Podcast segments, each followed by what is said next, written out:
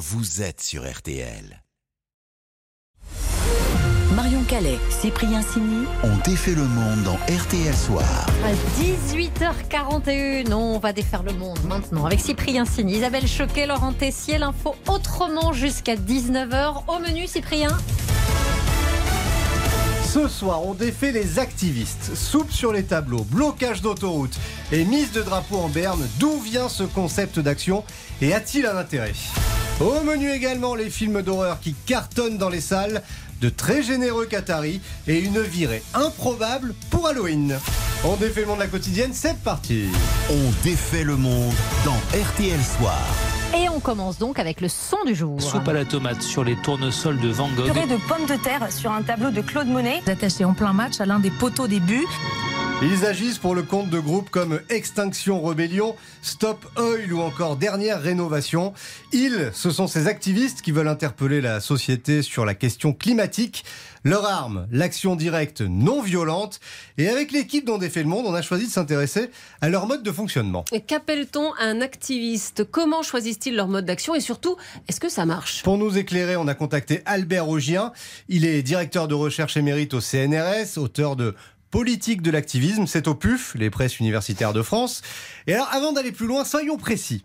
Définissons d'abord ce qu'est l'activisme. Une action politique qui est conduite de façon relativement spontanée par des collectifs de citoyens hors de tout cadre institué, c'est hors des partis, hors des syndicats, en vue de changer une situation qui n'est pas prise en compte par euh, les partis, les syndicats, les, les, organisations représentatives instituées. À ne surtout pas confondre donc avec le militantisme qui se fait dans un corps constitué. L'activiste, lui, il agit hors de toute sphère représentative. Bon, la définition, on l'a donc. Alors le mode d'action euh, de l'activiste, qu'est-ce qu'il singularise? Eh bien, dans le cas des activistes par action directe non violente, ce à quoi on s'intéresse ce soir, en gros, pas l'ultra-gauche et les black blocs, chaque action est pensée, réfléchie et dans un but bien précis. Il y a une attention à se servir de choses qui rompent avec la routine quotidienne et qui gênent un peu les gens sans attenter aux personnes. Et il y a quels sont les biens auxquels on peut toucher sans que ce soit trop dommageable à notre cause. Bon, par exemple, on voit dans les attaques sur les tableaux, c'est très très euh,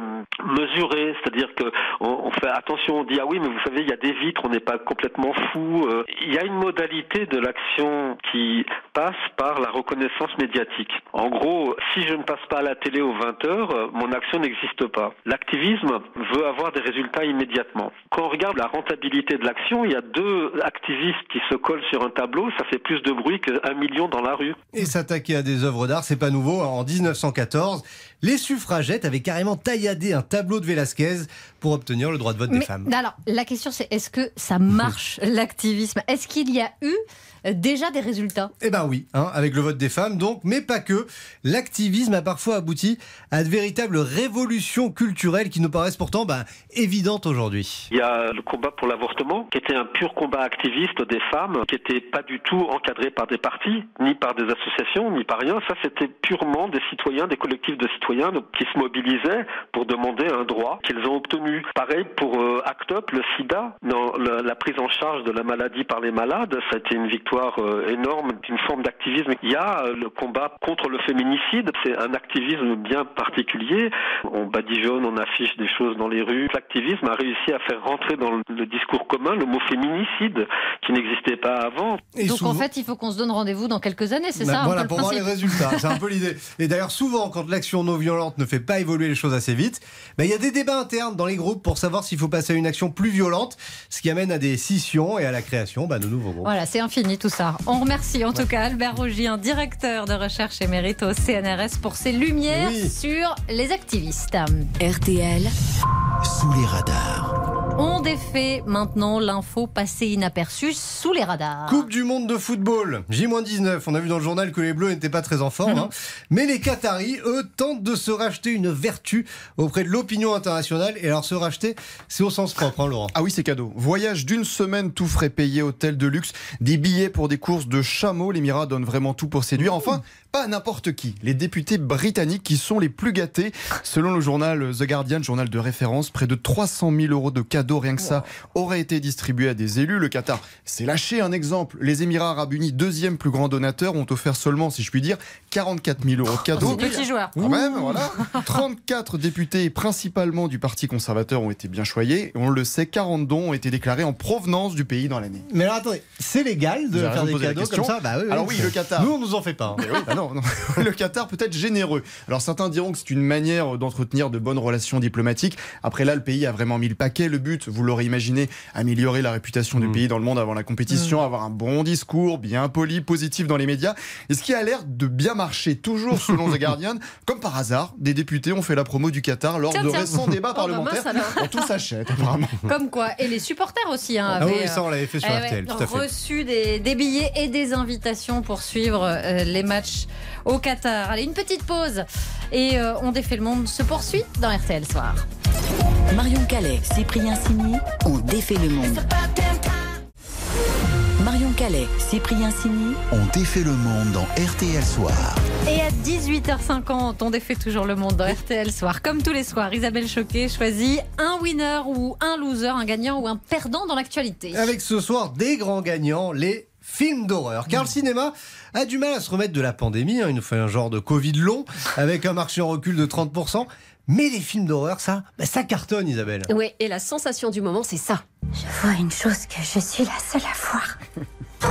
Une chose qui me sourit. fout les miquettes, hein Ah, Voilà, c'est atroce. Rien qu'en regardant la bande-annonce, moi j'ai sursauté, je vous le dis franchement. Ça s'appelle Smile, petit film des studios Paramount avec un budget de 17 millions de dollars seulement, mais déjà 141 millions de dollars de recettes dans le monde. Belle rentabilité. Ah ouais Ah ouais. Chez nous en France, plus de 4 semaines après sa sortie, il approche le million de spectateurs. Pourtant, niveau promo, c'était plutôt très très calme, hein, juste la bande-annonce sur les réseaux sociaux pour capter les ados. Et aussi, c'est vrai, une campagne marketing originale dans les stades américains. Des dizaines de personnes sont restées debout, statiques, avec un sourire inquiétant. Voilà, et un grand t-shirt marqué Smile, ça faisait bizarre.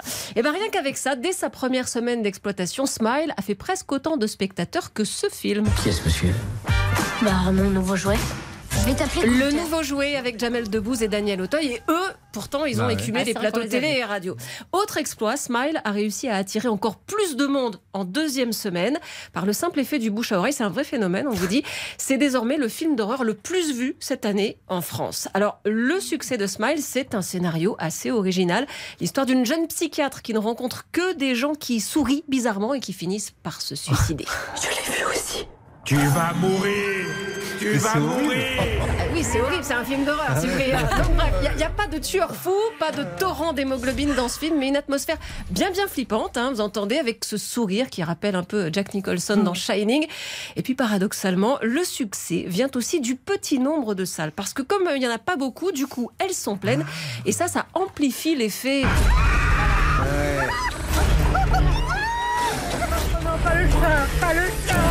vrai cri de spectatrice terrorisée. On, on entend une dame qui dit pas le chat, pas le chat, c'est une petite mamie. La trouille, la trouille, figurez-vous, comme le rire, c'est communicatif. Au cinéma, dans le noir et au milieu de gens qui hurlent, eh ben, on a encore plus la pétoche que tout seul dans son canapé. C'est ça que les spectateurs viennent chercher, une ambiance. Ça peut aller très loin. Trop loin, même comme c'est le cas en ce moment aux États-Unis avec Terrifier 2. Terrifier 2 is making people vomit in the theaters. Ça fait vomir les gens, ça les fait tomber dans les pommes tellement c'est gore et terrifiant. Bon, on n'en est pas là avec Smile, qui va probablement dépasser le million d'entrées avec les vacances. Et c'est d'autant plus remarquable qu'il y a de la concurrence, puisque le 12 octobre, Universal a sorti ça. Peut-être que pour qu'il meure, je dois mourir moi aussi. Cette fois, c'est la fin. Halloween Ends, dernier volet d'une saga de 11 films, mais pour l'instant au box-office, au box-office, pardon, Smile est cinquième et Halloween dixième quand même, deux films d'horreur donc dans le top 10. Par les temps qui courent, c'est franchement pas mal, même si on est encore loin du champion du genre, devinez. Ah oui. Ah, Toute oui. notre jeunesse. L'exorciste, plus de 5 millions d'entrées en 1974. On est encore loin du compte. client ou pas Bah, j'étais plus quand j'étais jeune, mais alors bizarrement maintenant non. Ouais, non, non, non. Ouais. Moi, jamais, never. Ok. Rien, rien qu'à faire ça- ce sujet, j'ai eu peur. Mais vous m'avez donné des frissons un peu hein, quand même. On n'est pas bien là. Et ben voilà la recette du cinéma, en tout cas les, les films d'horreur. Allez, Le match des infos pour briller au dîner. Et oui, c'est le grand moment tous les soirs. Le duel Isabelle face à Laurent. Qui aura la meilleure info pour briller au dîner? Un duel sans merci, c'est comme les films d'horreur. Isabelle fait la course en tête depuis le début du mois de septembre. Elle mène 21-17.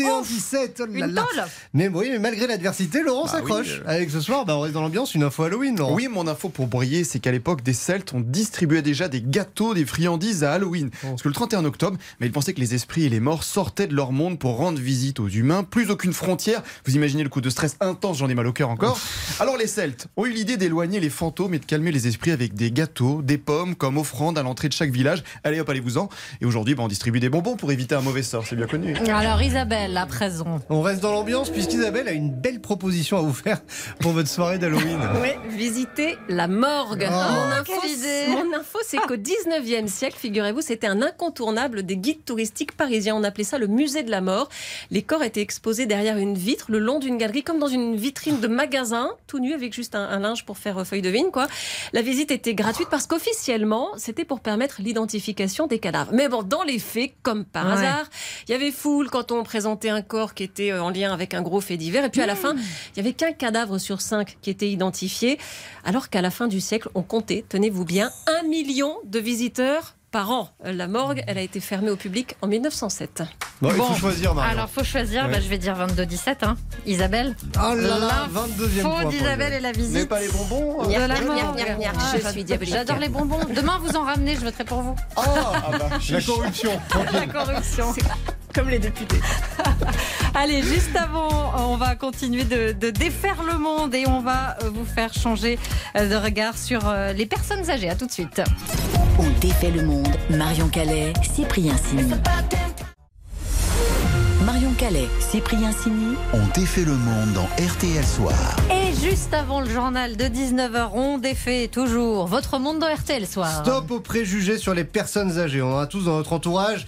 On en connaît tous et on devrait tous plus en profiter, Laurent. Oui, vous aviez sans doute entendu parler de Fiona qui avait emmené en 2018 sa grand-mère centenaire bien en sûr. vadrouille. Elles avaient ensemble parcouru l'Europe en camping-car, vécu des moments fous. Alors aujourd'hui, sa mamie est décédée, mais la lutte contre l'isolement des personnes âgées continue. Bonsoir Fiona. Bonsoir, bonsoir à tout le monde. Vous avez repris la route toujours en camping-car avec cette fois vos parents. Quel message souhaitez-vous faire passer? Alors aux jeunes qu'il faut pas passer à côté euh, du lien intergénérationnel car c'est très important à tisser. Et aux personnes c'est de croquer la vie jusqu'au bout. Il n'y a pas de date limite, il faut vivre pleinement. Et alors, avec ce camping-car, euh, vous faites quoi? Vous faites un tour de France Vous arrêtez dans les villes? Oui, tout à fait. En fait, on fait euh, toute la France, tous les départements, préfectures et certaines villes de France jusqu'au mois de mai l'année prochaine, à titre gratuit pour démontrer à l'État que quand on veut replacer de l'humanité dans notre société, c'est pas une question d'argent. Et euh, on mène des conférences, des débats, des rencontres dans des collèges, dans des lycées, dans des résidences autonomes pour euh, toucher vraiment tout public. Et on a dû créer une page Facebook euh, 101 ans mais mes parents vadrouillent pour que les gens puissent s'abonner, nous suivre. Et plus on aura de- d'abonnés, plus on aura de poids au niveau des députés pour euh, faire changer le regard euh, sur le monde de la vieillesse. Et alors, dans ces conférences que vous faites, il se passe quoi?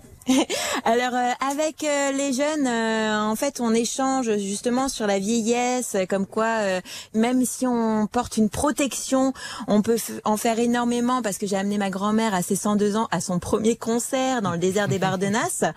Euh, donc ça les fait rire, euh, je leur explique un peu tout ce qui se passe et euh, et que une personne âgée euh, a été jeune un jour, il faut pas l'oublier et ça leur change en fait le regard justement sur euh, sur les vieux comme ils appellent ça.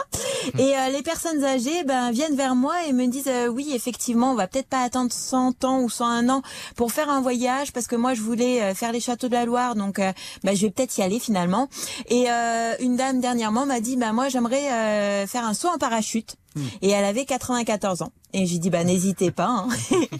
Donc euh, non mais c'est vrai que ça montre une autre alternative euh, que le mur blanc et ça explique aussi qu'il faudrait toujours avoir un avenir, des perspectives et euh, ne jamais attendre bêtement la fin parce que la fin ça peut être très long alors que si on s'amuse et euh, qu'on en profite jusqu'au bout ben on, on la voit pas arriver et, et on part comme ma grand-mère avec un super sourire et un air épanoui. Il y a un formidable message, formidable Tour de France et surtout on peut vous suivre hein, sur votre page Facebook, vous l'avez dit, 101 ans, mémé par en vadrouille. Allez-y, il faut s'abonner. hein. Merci. C'est ça.